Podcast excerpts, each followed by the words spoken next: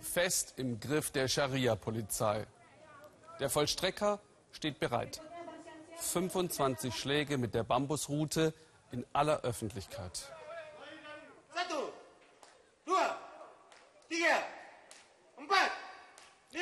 Das Vergehen, ein harmloser Flirt. Willkommen zum Weltspiegel. Welchen Weg nimmt der Islam? Eine unserer Fragen heute. Ist es wie hier auspeitschen, ausgrenzen, radikalisieren? Diese Gefahr droht erstmals im Land mit den meisten Muslimen weltweit, über 200 Millionen Indonesien. Bislang bekannt als junge säkulare Demokratie mit Wahlen, Meinungsfreiheit und toleranten Islam. In der Verfassung steht die Gleichberechtigung von sechs Weltreligionen. Das ist bedroht. Philipp Abresch begleitete die Religionspolizei in der Provinz Aceh. Dort gilt die Scharia und erschreckende 72 Prozent in Indonesien wollen, dass sie überall eingeführt wird. Hallo. Scheinwerfer leuchten in die Nacht. Im Schritttempo patrouilliert die Scharia-Polizei durch Banda Aceh. Die Beamten scheuchen Liebespärchen auf. Geht nach Hause. Es ist spät. Die Männer überwachen, dass die Scharia eingehalten wird, das muslimische Recht. Alkohol, Händchen halten, Flirten zwischen Unverheirateten. Laut Scharia alles verboten. Wir haben sie angewiesen, Platz zwischen sich zu lassen oder nach Hause zu gehen, sagt Iklasila. Wenn wir das nachher nochmal sagen müssen, dann nehmen wir sie mit aufs Revier. Die Macht der Moralwächter ist beinahe uneingeschränkt. Sie stürmen Hotelzimmer, Karaoke-Bars und die Restaurants entlang der Straße. Blitzschnell sind die Tische und Stühle leer. Ängstlich verschwinden die jungen Pärchen in die Nacht. Eine umgefallene Cola, frische Spuren von unerlaubter Zweisamkeit. Wir sind ja verheiratet, erklärt sich diese junge Frau. Wir haben nur noch nicht unseren Namen im Ausweis geändert. Pause von der Patrouille. Die Beamten wollen beten. Die Provinz Aceh war schon immer streng konservativ. Jahrzehntelang kämpften hier muslimische Separatisten gegen die Regierung. Erst nach dem verheerenden Tsunami 2004 kam der Friede mit einem Zugeständnis. Die Regierung erlaubte die Scharia. Die Scharia schützt unser Gemeinwesen, sagt Iklasila. Ich passe auf, dass sich alle an die Regeln halten, vor allem die jungen Leute. Das ist meine religiöse Pflicht. Wen die Moralwächter schnappen, dem droht eine schmachvolle Strafe. Die öffentliche Auspeitschung. Acht junge Leute sind es diesmal. In Handschellen werden sie hierhin zur Moschee gebracht. Unter ihnen Konia, 22 Jahre alt.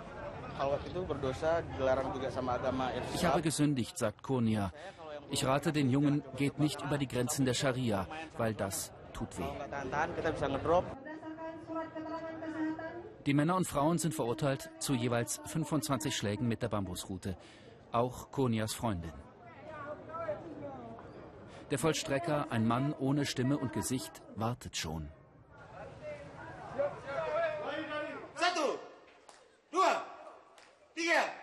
Die Pärchen wurden bei einer Straftat erwischt, die anderswo nicht der Rede wert ist. Beim Treffen zu zweit, vielleicht mit Kuss.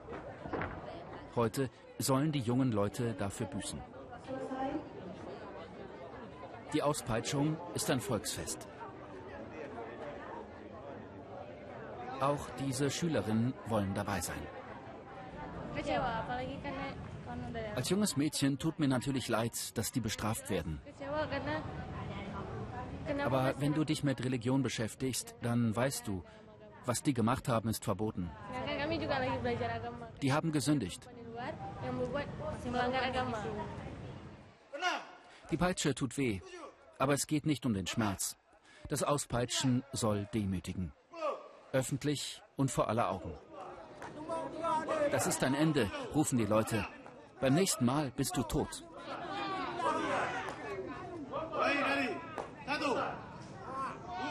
Oft halten die Gepeinigten die Schmach nicht aus und werden ohnmächtig. Indonesien stand lange für einen toleranten Islam. Es scheint sich zu ändern. In der Hauptstadt Jakarta haben muslimische Hardliner gerade den christlichen Gouverneur aus dem Amt gedrängt. Zwei Jahre Haft wegen angeblicher Gotteslästerung. Immer mehr Geld aus dem erzkonservativen Saudi-Arabien fließt nach Indonesien für neue Moscheen, Schulen und Unis. Auch hier in Aceh werden die konservativen Kräfte stärker, sagt die Aktivistin Ratnasari. 340 Menschen wurden im letzten Jahr in Aceh ausgepeitscht. Dieses Jahr sind es vielleicht noch mehr. Die Scharia-Polizei missbrauche ihre immer größere Macht. Am härtesten trifft es die Frauen, sagt die Aktivistin. Sie seien unmoralisch, heißt es. Nach so einer Auspeitschung kommen die jungen Frauen kaum wieder auf die Beine. Sie müssen wegziehen. Sie verlieren ihren Job. Die Auspeitschung ist nun in vollem Gange. Kurnia, der junge Mann, ist an der Reihe. Auch er erhält 25 Hiebe durch den Agojo, den Vollstrecker. Dann werden die Zuschauer nach Hause geschickt, das Schauspiel ist zu Ende und Kurnia, ein freier Mann. Vier Monate lang hatte er im Gefängnis gesessen, wegen seiner unerlaubten Liebesbeziehung. Jetzt will Konya ins Café und erzählen. Er fühlt sich wie ein Verbrecher. Ich habe noch nie etwas im Leben verbrochen. Ich möchte so etwas nicht noch einmal erleben. Mein Herz hat so gepocht. Konya ist erleichtert, alles hinter sich zu haben. Seine Freundin Chichi hat er heute nur kurz gesehen, bei der Auspeitschung auf der Bühne. Mit ihr hat Kurnia jetzt große Pläne. Ich will die Eltern meiner Freundin besuchen und über die Zukunft sprechen. Vielleicht kann ich sie bald heiraten. Die Scharia-Polizei ist wieder auf Patrouille. Diesmal dürfen wir die weiblichen Beamten begleiten. Auf der Pritsche mitfahren ist dem Kameramann nicht erlaubt. Zu viel Nähe zwischen Mann und Frau. Per Lautsprecher erinnern die Moralwächterinnen daran, immer ein Kopftuch zu tragen. Niemals aber enge Jeans. Die Scharia lässt nicht viel an Freuden zu. Der politische Islam drängt an die Macht, nicht mit Anschlägen, sondern mit der Umerziehung der Gesellschaft. Und niemand, auch nicht Indonesiens Staatspräsident, lehnt sich gegen die mehr als deutlichen Alarmzeichen auf. Dass man den Islam auch gegenteilig auslegen kann, zeigt unsere nächste Reportage. Darin geht es auch um religiöse Gefühle, aber um Barmherzigkeit. Stefan Schaaf begleitete den Augenarzt Abderrahman aus Casablanca in Marokkos Wüste. Dort operiert er kostenlos zweimal im Jahr mittellose Menschen mit grauem Star, zum Beispiel im Dorf Tantan, und sorgt für Freudenrufe. Das ist er, der Moment, auf den er so lange gewartet hat, wenn das Pflaster abgezogen und die Welt auf einmal wieder scharf wird. Ich kann wieder sehen, ruft er. Vorher auf dem rechten Auge, da war gar nichts mehr, aber nun sehe ich richtig gut. Gott sei es gedankt.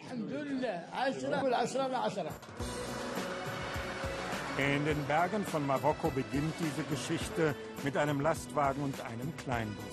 Zweimal im Jahr fahren ein Augenarzt und sein Team in entlegene Winkel, um bedürftige Landsleute am Grauen Star zu operieren. Unsere Mission ist es, dass Menschen wieder richtig sehen können. Unterwegs im Süden Marokkos.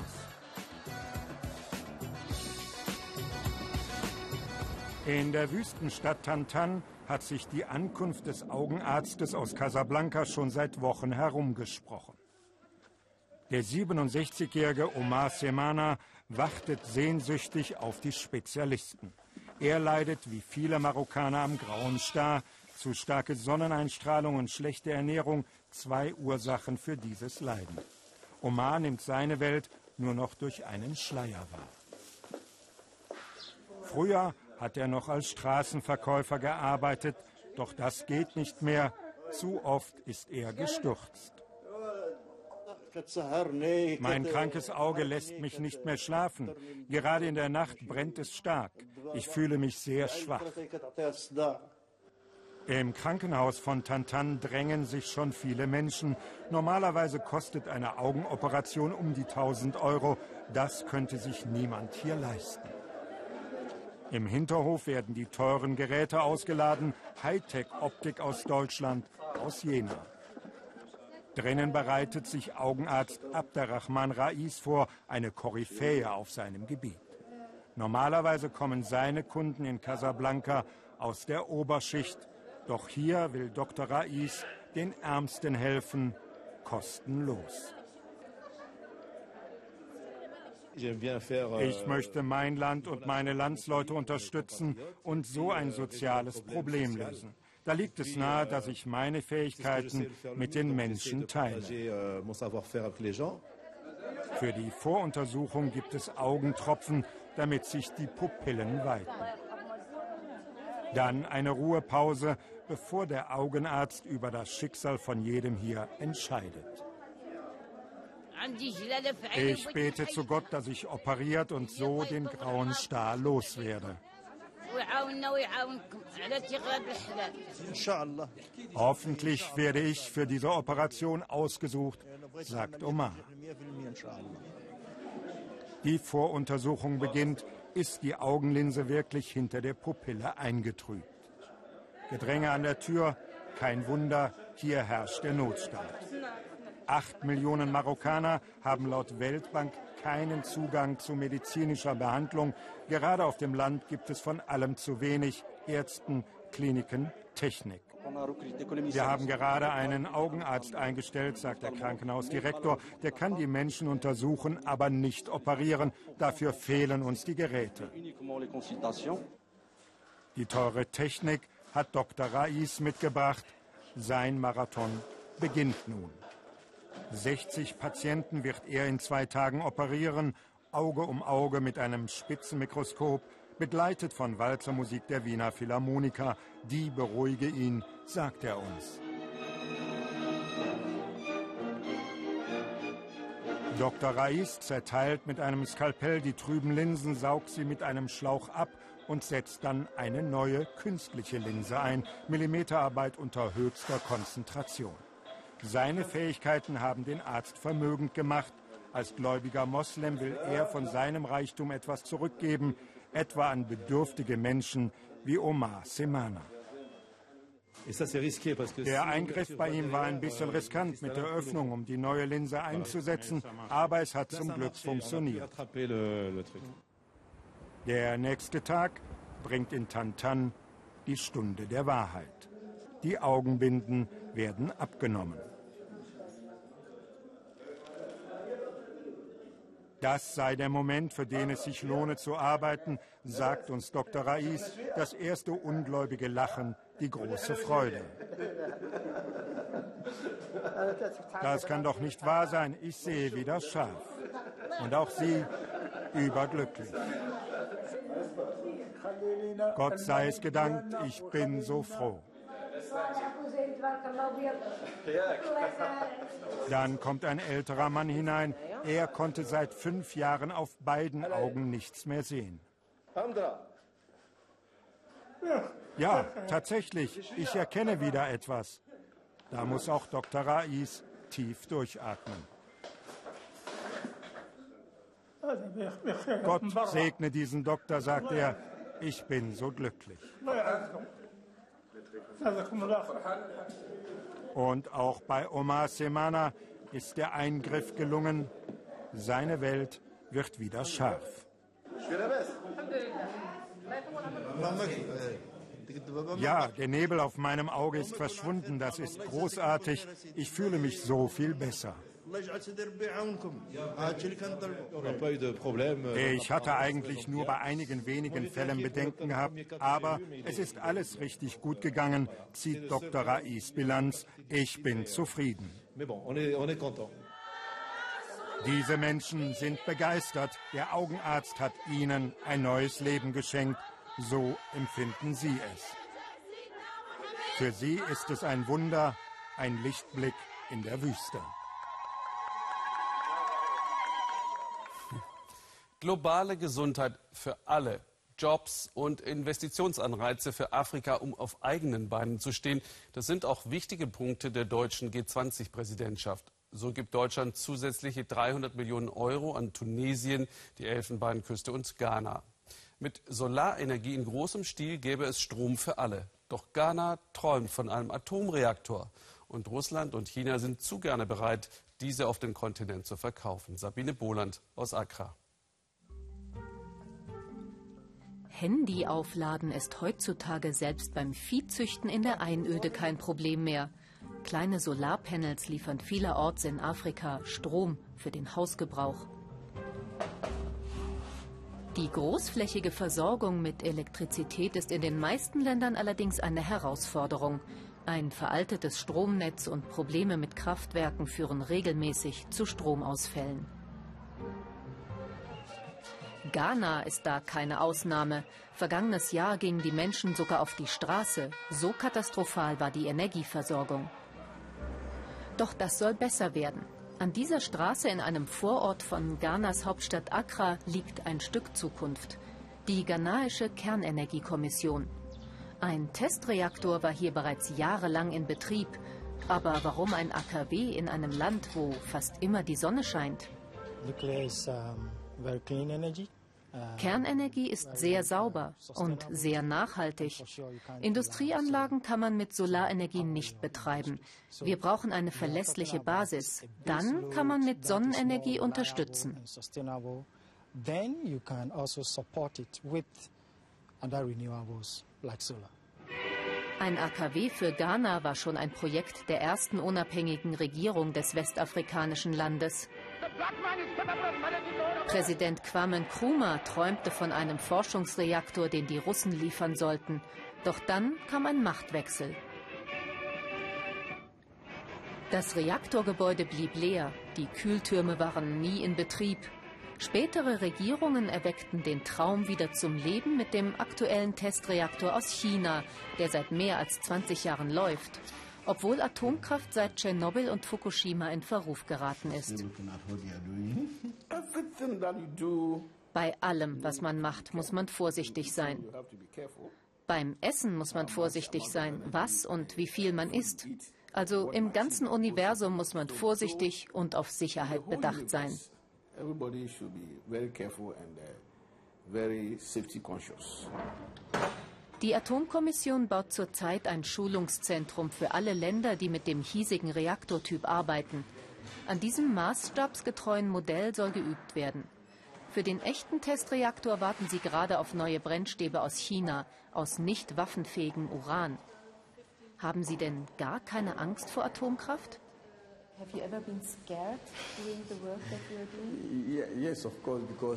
Doch, klar, vor allem hier in Afrika.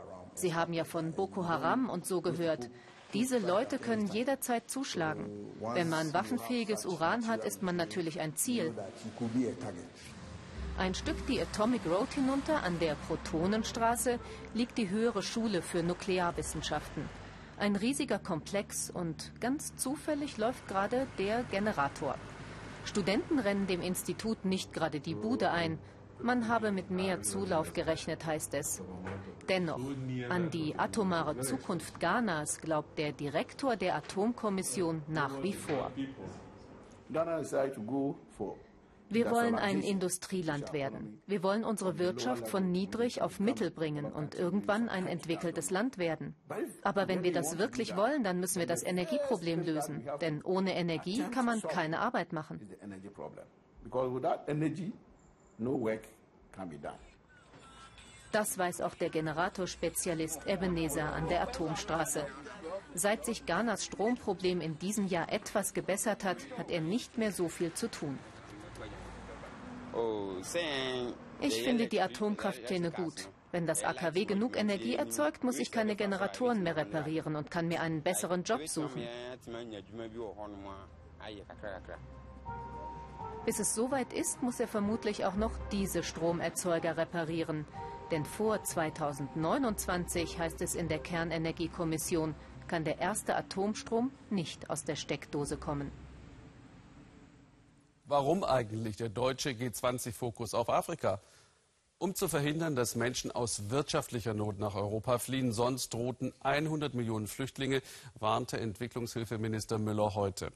Das Szenario gilt auch für andere Weltregionen. In den USA leben etwa 11 Millionen Einwanderer ohne Papiere, oft seit vielen Jahren. Sie arbeiten und studieren ganz legal, solange sie unbescholten bleiben. Geht es nach Präsident Donald Trump und seinen Wählern sollen nun aber möglichst viele abgeschoben werden. Eine Spezialtruppe macht Jagd auf sie.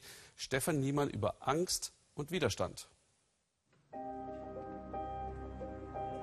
Nur im Keller der Kirche fühlt sich Javier Garcia sicher. Aus Angst vor Abschiebung hat der Mexikaner das Gotteshaus seit Trumps Wahlsieg vor sieben Monaten nicht verlassen. Er war heimlich über die Grenze gekommen, vor 20 Jahren schon, arbeitet seither ohne Aufenthaltsgenehmigung in den USA. Javiers Familie besucht ihn an seinem Zufluchtsort. Ich que no es ist schwer, vor allem unsere Kinder leiden. Sie weinen viel, beklagen sich oft.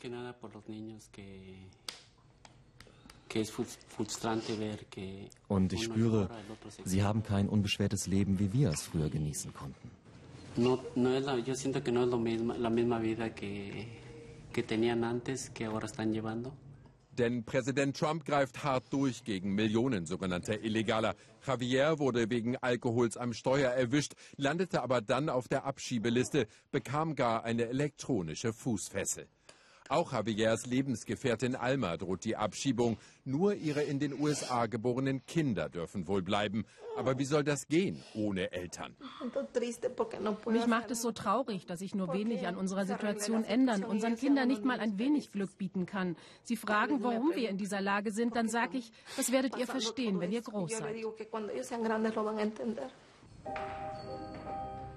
Fürchtet euch nicht, der Herr bewahrt euch vor dem Bösen.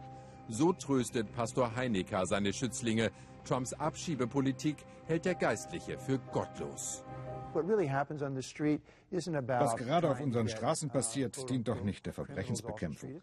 Es geht um Quotenvorgaben, darum, Wähler bei Laune zu halten. Das ist keine Gerechtigkeit. Das ist unmoralisch und ungerecht.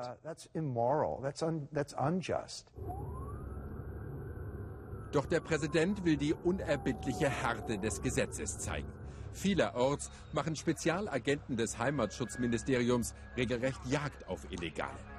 ICE steht auf den kugelsicheren Westen, Abkürzung für Immigration and Customs Enforcement, eine Sondertruppe, die schon Obama einsetzte. Martialisch bewaffnet ziehen diese Männer vermeintliche Verbrecher aus dem Verkehr. Trump macht ernst, wer keine gültige Aufenthaltsgenehmigung hat, kann kaum mit Milde rechnen. Das gilt auch für viele, die sich nichts haben zu Schulden kommen lassen. Ein Interview dazu lehnt die Behörde ab. Es gibt wachsenden Widerstand gegen Trumps Abschiebepolitik, etwa in Philadelphia. Hier werden illegale Einwanderer de facto geduldet. So machen es viele US-Metropolen. Die örtliche Polizei fragt einfach nicht, nach gültigen Papieren. So vermeidet die Stadt ein Klima der Angst. Wie soll Philadelphia funktionieren, wenn die Bürger Angst haben, die Polizei zu rufen, wenn sie lieber nicht im Krankenhaus auftauchen, ihre Kinder aus Furcht nicht in die Schule schicken? Deshalb versprechen wir als Zufluchtsstadt, wir werden die Einreisebestimmungen nicht durchsetzen. Das sollen die Bundesbehörden machen. Kenneth Square vor den Toren Philadelphias. Nirgendwo in Amerika werden mehr Pilze geerntet. Akkordarbeit in fensterlosen Hallen. Hier schuften fast ausschließlich Einwanderer ohne gültige Aufenthaltserlaubnis. Nun fürchten die Farmer um ihre billigen und willigen Arbeitskräfte. Viele Unternehmen stemmen sich gegen Trumps Abschiebepolitik. In ein paar Monaten könnte es ein Drittel unserer Betriebe nicht mehr geben. Es gab auch früher schon mal Arbeitskräftemangel, aber jetzt fürchten wir echt um unsere Zukunft. Wir sehen einfach keine gute Lösung. Das könnte viele von uns in die Pleite treiben. Die Reihen der Arbeiter lichten sich. Auch in Pilzfarmen wird schon gezielt nach Illegalen gefahndet. So hat es hier Ever Domingo erwischt, der aus Guatemala in die USA kam und nun in Abschiebehaft sitzt. In der kleinen Wohnung lebt jetzt nur noch seine Frau mit den Kindern. Auch Leuda hat keine Aufenthaltsgenehmigung. Eine Anwältin hilft beim Kampf ums Bleiberecht. Doch es sieht düster aus. Eisbeamte hatten Ever bei einer Verkehrskontrolle angehalten. So gehen ihnen die meisten Illegalen ins Netz. Leuder hat längst gehört, dass Familien durch die Polizei auseinandergerissen werden. Wenn ich in den Nachrichten von abgeschobenen Migranten höre, gar von Müttern, die sie abschieben, dann befürchte ich dasselbe Schicksal. Und ich habe große Angst, meine Kinder hier alleine zurückzulassen.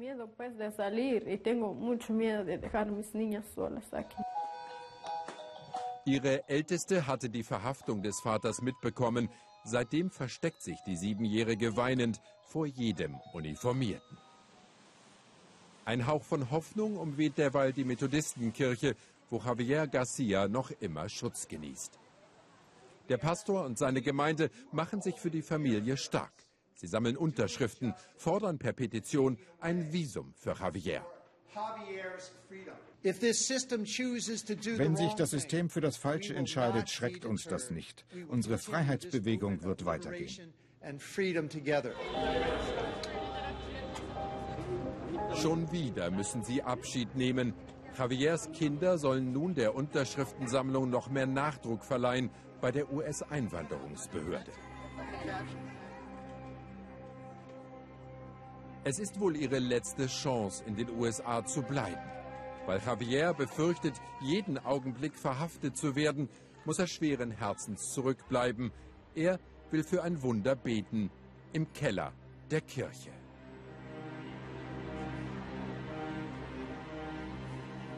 Abschiebungen gab es auch unter Präsident Obama. Sie betrafen straffällig gewordene und ganz neue Flüchtlinge, wenn sie nahe der Grenze aufgegriffen wurden. Trump setzt mit der härteren Gangart ein Wahlversprechen um. Abschottung. Strategien gegen Flüchtlingsströme hat er nicht. Schon vor 25 Jahren, als politische Gewalt und Terror in Nordirland noch tobten, da berichtete meine Kollegin Hanni Hüsch aus Belfast. Und immer noch zieht sich an Pubs und Touristen vorbei eine trennende Mauer mitten durch Stadtteile. Protestanten und Katholiken sauber getrennt. Frieden seit dem Karfreitagsabkommen von 1998. Doch dieser steht urplötzlich auf dem Spiel. Großbritanniens Premierministerin May will, um an der Macht zu bleiben, mit der nordirischen DUP regieren, mit einer protestantischen Partei. Schluss also mit der neutralen Rolle Londons im Konflikt. Wenn Robert das Geräusch hört, kommt die Erinnerung zurück an die 16 Jahre in Haft. Robert war ein IRA-Mann, ein Bombenleger, jagte Geschäfte in die Luft, um Großbritannien in die Knie zu zwingen. Ein Soldat sei er gewesen, der irischen Befreiungsarmee. Andere nennen ihn einen Terroristen. Heute ist die Zelle, in der er noch einmal Platz nimmt, ein Museum. Die Briten durchsuchten damals unsere Häuser, töteten meine Angehörigen. Was machst du dann? Steckst du deinen Kopf in den Sand? Oder machst es wie viele meiner Generation? Du stehst auf und schlägst zurück. Nur einen Katzensprung entfernt treffe ich Noel. Welten trennen die beiden. Noel war ein Killer. 20 Jahre hat er gesessen. Auch er sagt, er sei ein Soldat gewesen für die Krone und dafür, dass Nordirland britisch bleibt. Hier in der Schenkelgegend tragen sie ihre Loyalität immer noch demonstrativ zur Schau, die Farbe frisch, die Flaggen neu.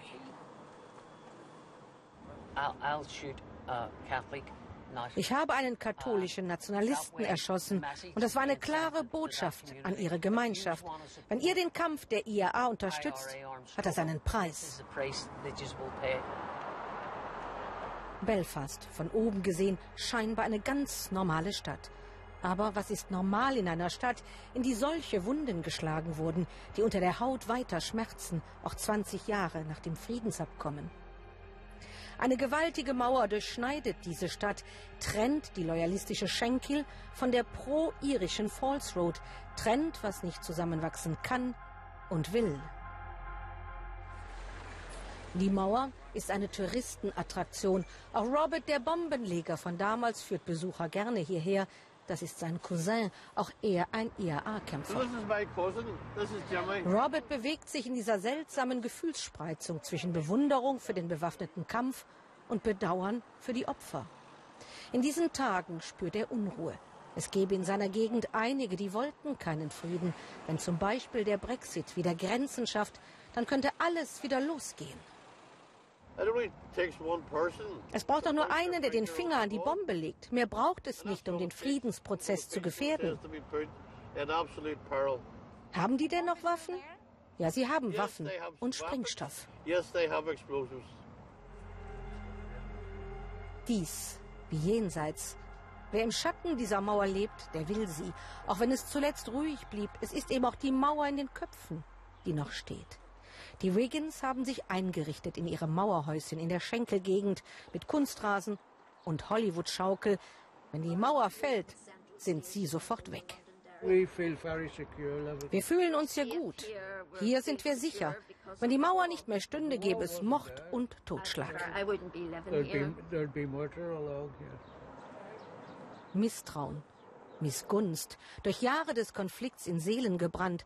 Auf beiden Seiten hören wir dieselben Sorgen.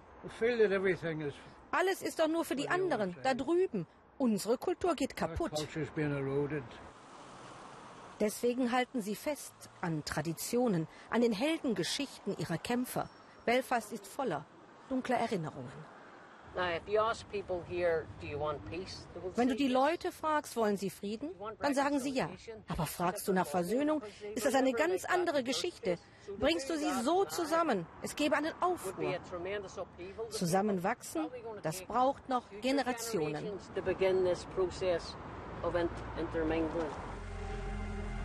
Aber es braucht nicht viel, um das fragile Gleichgewicht Nordirlands aus den Fugen zu bringen.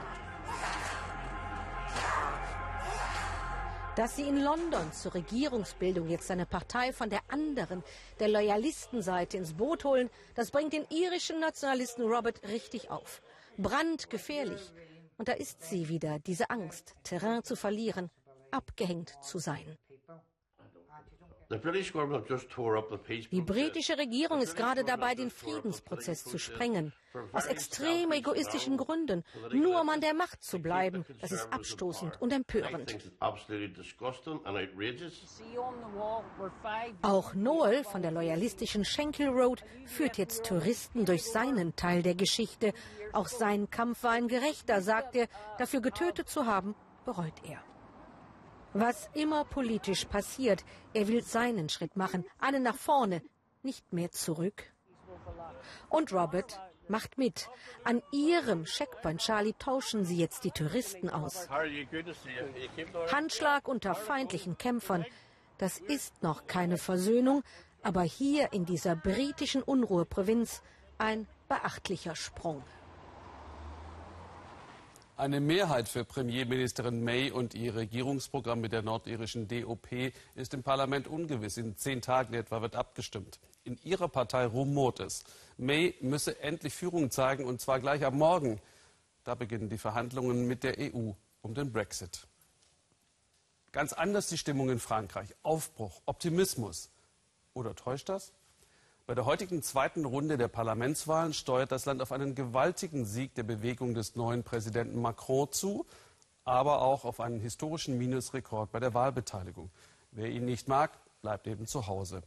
Alle anderen schwelgen in Macromania, etwa im Badeort Le Touquet, dem Ferienort der Macrons. Matthias wird über den neuen Präsidentenkult an der Rue Saint-Jean liegen sie ihm zu Füßen, als Emmanuel Macron mit seiner Ehefrau Brigitte das Sommerhaus der Familie verlässt. Und er genießt. Die Villa Montnéjean ist das Familienheiligtum der Macrons. Hier verbringen sie ihre Wochenenden. In dem Badeörtchen haben sie geheiratet. Seit er der erste Mann im Staat ist, kommt auch die Polizei rund um die Uhr und die mehrstöckige Villa wurde auf einen Schlag berühmt. Wir wollten gerne das Haus der Macrons sehen, wo er ab und zu hinkommt und hoffen, ihn eines Tages hier zu sehen. In der Schokolaterie ein paar Meter weiter ist Macron Stammkunde. Ich liebe ihn und er ist ein schöner Mann, unser Präsident. Und er ist sehr nett, wie auch seine Frau. An der nun entfachten Macron-Manier will sie ein bisschen mitverdienen. Bald, sagt Madame, wird ein Foto des Präsidenten mit den französischen Farben Bleu, Blanc, Rouge die präsidiale Pralinenschachtel zieren. Die feine Brasserie Café Les Sport ist ihr Stammlokal. Seit jeher gehen hier berühmte Künstler und Politiker ein und aus. Verewigt in der Fotogalerie der Brasserie. Seit letztem Jahr hängt dort auch Manu, wie sie ihn hier alle nennen. Dank ihm sei der Umsatz um 10 bis 15 Prozent gestiegen, sagt der Chef. Wir nennen es den Macron-Effekt. Viele Menschen kommen, um sein Haus anzugucken und um zu sehen, an welchem Tisch er immer ist. Er hat es geschafft, in kürzester Zeit Leute von rechts und links für sich zu gewinnen. Tisch 10 haben die Macrons und immer zuerst die grauen Krevetten. Frankreich ist in solch einem Umbruch und die Leute haben das, was in der Vergangenheit passiert ist, so satt, dass sie etwas Neues ausprobieren möchten. Und dazu muss er jetzt die Gelegenheit bekommen. Es ist ein positiver Wandel für Frankreich. Bis nach außerhalb, aufs Land, reicht der Triumph. Dort, wo sie den Roten vom Château sorgenfrei trinken. Der Kandidat von La République en Marche ist zu Gast. Es geht um die Jagd, um Schlachthöfe und gestiegene Preise. Hier setzen sie große Hoffnungen auf ihren Jungen. Er hat jetzt schon mehr Stil als der Clown, den wir vorher hatten. Es ist eine große Umwälzung. Es ist unglaublich. Nichts ist mehr so wie vorher und wir fangen ganz von vorne an. Mittlerweile glüht auch an der kleinen Stadthalle das Macron-Fieber. Tiffaine Osier ist gekommen, Tochter von Macrons Ehefrau Brigitte. Sie ist hier Nachrückkandidatin für die Partei ihres Stiefvaters. Ich bewundere die Arbeit, die er gemacht hat. Wir haben uns nach einem Präsidenten wie ihm gesehnt, denn er hat endlich eine Zukunftsvision für die Gesellschaft. Und ich weiß, dass er ein Humanist ist. Daher wünsche ich ihm eine Mehrheit im Parlament, damit die Dinge hier vorwärts kommen. Die Villa, das Präsidentenpaar, 81 Prozent der Stimmen für Macron in Le Touquet. Herrscht hier denn überall nur präsidiale Sommerfrische? Nicht ganz. Am Strand, der gerne auch als Badewanne der Pariser belächelt wird, da wurden nicht alle infiziert. Noch nie haben sich so viele bei der Wahl enthalten. Das ist echt beeindruckend. Man glaubt jetzt, dass alle hinter Macron stecken, aber ich mache mir keine großen Illusionen, dass wir weit davon entfernt sind. Ich habe Angst, dass er jetzt macht, was er will und es niemanden gibt, der sich seinen Ideen entgegenstellt und eine sozialere Politik vertritt. Doch so ganz verschont von der Macron-Manier bleiben auch sie und ihre Freundinnen nicht. Zu wuchtig, zu absolut, fast schon royal wirkt der neue Präsident. Also die präsidiale Pralinenschachtel, die hätte ich auch gern. Wie es ausgeht und wie viele Sitze Macrons Bewegung La République en Marche bekommt, das erfahren Sie jetzt gleich in der Tagesschau. Ihnen danke fürs Zuschauen und noch einen interessanten Abend hier im Ersten. Thank you.